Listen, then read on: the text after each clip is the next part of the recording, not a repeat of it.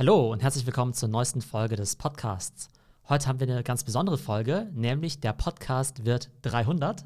300 Folgen alt, 300 Folgen jung.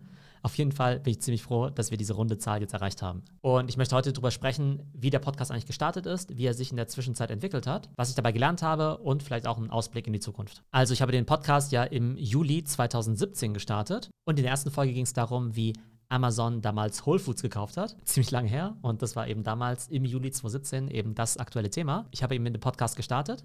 Aber tatsächlich sind im Juli 2017 dann nur noch zwei weitere Folgen dazugekommen. Da habe ich dann eben noch nicht so wirklich viel Dynamik entwickelt. Und das Spannende ist eben auch, wenn man sich mal die Folgen pro Jahr anschaut über die Zeit, dann habe ich also im Jahr 2017 genau drei Folgen geschafft. Im Jahr 2018 waren es dann immerhin mal 13 Folgen, aber 13 Folgen bedeutet ja auch nur einmal im Monat im Schnitt. Im Jahr 2019 war es dann ein bisschen besser, da waren es dann eben schon 32 Folgen, also ungefähr jede zweite Woche. Im Jahr 2020 habe ich auf jeden Fall nochmal einen Schritt nach vorne gemacht. Da waren es eben 111 Folgen, also ungefähr zwei Folgen pro Woche. Und jetzt im November sind es eben für 2021 schon 166 Folgen. Das heißt, im Schnitt sind es jetzt tatsächlich vier Folgen die Woche, auch Tendenz steigend, wenn man sich so die letzten Wochen, Monate anschaut. Und das Ziel ist ja wirklich, den Podcast jeden Tag zu haben, also Montag bis Freitag, fünfmal die Woche. Und ich glaube, es ist auch ein ganz guter Rhythmus, wobei es ja sogar Podcasts gibt, die täglich rauskommen. Also Montag bis Sonntag. Also wenn ich im nächsten Jahr ganz viel Zeit habe, dann machen wir vielleicht auch das. Und ihr seht ja schon, ich mache den Podcast mittlerweile seit fünf Jahren und gerade bei Podcasts ist es ja leider so, dass es eben kein Overnight Success ist. Das heißt, man kann eben nicht viral gehen wie bei TikTok und auf einmal irgendwie Millionen von Downloads bekommen. Das heißt, es ist ein ganz stetiger Prozess. Man muss dann eben wirklich Folge für Folge veröffentlichen. Die Discovery ist ja auch total schwierig, denn niemand sucht ja aktiv nach irgendwelchen Podcasts. Man muss eben nicht nur den Podcast machen, sondern nebenbei das Ganze auch noch streuen. Es reicht nicht nur den Podcast zu machen, man muss dann eben auch noch nebenbei YouTube machen, um dort entdeckt zu werden. Ich habe natürlich meinen LinkedIn-Channel, ich habe TikTok, ich habe Instagram und so deckt man quasi die verschiedenen Stufen des Content-Funnels eben ab. Das heißt, oben hat man eben den Shortform-Content, wie zum Beispiel LinkedIn und Instagram. Und meistens entdecken die Leute eben über diese Kanäle den Podcast. Und mit der Zeit steigen dann natürlich auch die Followerzahlen, es steigen eben auch die Downloads. Aber wie gesagt, alles in kleinen Schritten. Aber wenn man es eben lang genug macht, dann gibt es eben auch einen gewissen Compound-Effekt. Das heißt, dass es aufeinander aufbaut, wenn man eben immer neue Zuhörer dazu gewinnt und hoffentlich nicht zu viel verliert. Das Spannende ist eben, dass ich eigentlich gar nicht so oft auf die Downloadzahlen schaue, also eigentlich so gut wie nie. Aber letztens habe ich doch mal geguckt, wo ich eigentlich in den Apple Podcast Business Charts stehe. Und da habe ich eben gesehen, dass ich sogar vor zwei meiner Lieblingspodcasts liege, nämlich vor der Prof G Show von Scott Galloway und eben auch vor der Gary V Audio Experience. Und das finde ich deshalb cool, weil ich beide total gern mag. Natürlich Prof G, Scott Galloway und auch Gary V, der natürlich der Großmeister des Contents ist. Also von Gary haben wahrscheinlich alle Content Creator weltweit ganz viel gelernt. Gary sagt ja unter anderem auch immer, man muss einfach Content, Content, Content machen. Auch als ich noch gar nicht wusste, in welche Richtung der Podcast gehen soll, habe ich immer gedacht, naja gut, kann zumindest nicht schaden, mehr Content zu machen und einfach besser zu werden, indem man es eben regelmäßiger macht. Und daher eben auch früher nur eine Folge pro Monat, dann irgendwann zwei Folgen pro Monat, dann irgendwann mal zwei Folgen pro Woche und jetzt eben mittlerweile fast täglich am Start. Also vielen Dank an Gary, dass er dieses Mantra immer wieder in mich reingeprügelt hat. Wie hat sich der Podcast inhaltlich entwickelt? Das Motto des Podcasts ist ja heute wissen, was morgen kommt, beziehungsweise skate to where the puck is going to be, not where it has been. Und deshalb habe ich ja immer versucht, in die Zukunft zu schauen, beziehungsweise in Märkte, die dem deutschen Markt eben voraus sind.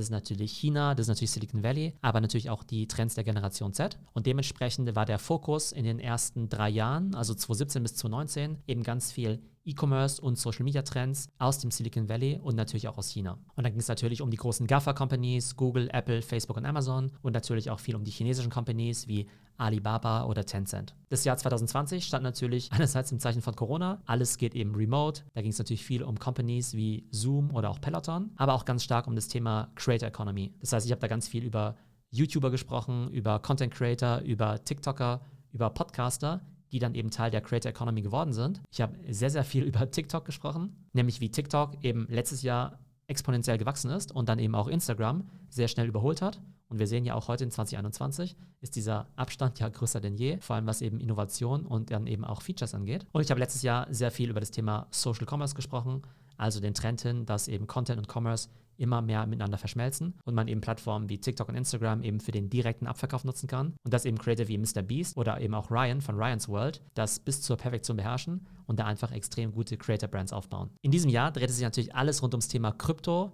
NFTs, Web3 und das Metaverse. Ich glaube, ich habe alleine 30 oder 40 Folgen nur zu NFTs gemacht und natürlich auch ganz viel zu Web3 und Metaverse. Man merkt einfach, dass Web3 eben das dominierende Thema ist und ich glaube, es ist auch ein bisschen bezeichnend, dass ich eben in 2020 ganz viel über des Web 2 gesprochen habe, also über Social Media, Creator und TikTok. Das sind natürlich nach wie vor relevante Themen, aber man merkt eben schon, dass in 2021 und auch in der Zukunft eben das Web 3 das wichtigste Thema sein wird und wir uns wirklich alle mit den Themen Web 3, Metaverse und vor allem auch NFTs auseinandersetzen müssen. Ich habe ja in der Zeit viele verschiedene Podcast-Formate ausprobiert, also Solo-Podcasts wie diesen hier. Ich habe auch viele Live-Podcasts gemacht zu den Zeiten, als es noch Clubhouse gab.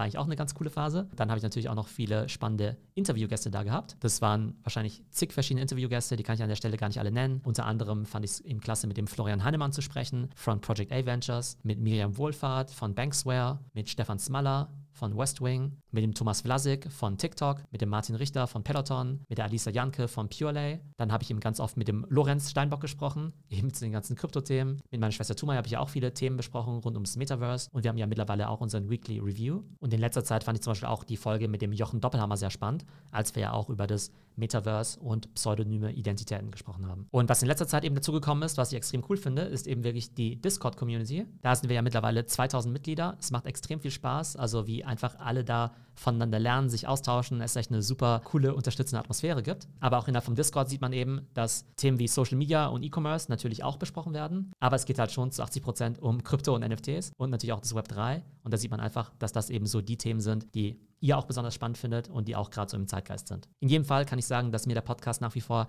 extrem viel Spaß macht und ich finde es auch extrem cool zu sehen, wie sich die Community entwickelt hat. Und gerade in Discord sieht man das ja ganz stark. Also vielen Dank an alle Zuhörer, die vielleicht seit dem ersten Tag mit dabei waren oder die erst vor kurzem mit dazugestoßen sind. Es ist einfach total klasse, viele von euch kennenzulernen, von euch auch Feedback zu bekommen. Das ist auch extrem motivierend. Vielen Dank an die ganze Community, an alle Zuhörer, an alle Experten, die für die Interviews zu Gast waren und natürlich auch vielen Dank an mein Team, was es mir eben erlaubt hat, die Quantität und hoffentlich auch die Qualität des Podcasts immer weiter zu steigern. Also von ab und zu, einmal im Monat, bis hin zu mittlerweile fast täglich. Also, das war die Folge 300 und wenn wir in dem Tempo weitermachen, werden wir bald die Folge 500 haben oder sogar die Folge 1000. Ich freue mich auf jeden Fall schon auf die nächsten Folgen mit euch und abschließend noch die Bitte, wenn euch der Podcast Spaß macht, wenn ihr da viel lernt, wenn euch der Podcast gefällt, dann wäre es total genial, wenn ihr den Podcast unterstützen würdet, indem ihr den Podcast mit euren Freunden teilt oder eben auch bei Apple Podcasts mit 5 Sternen bewertet, weil dadurch klettert der Podcast weiter in den Charts und noch mehr Leute entdecken ihn. Also, ich hoffe, es geht euch gut und bis zum nächsten Mal.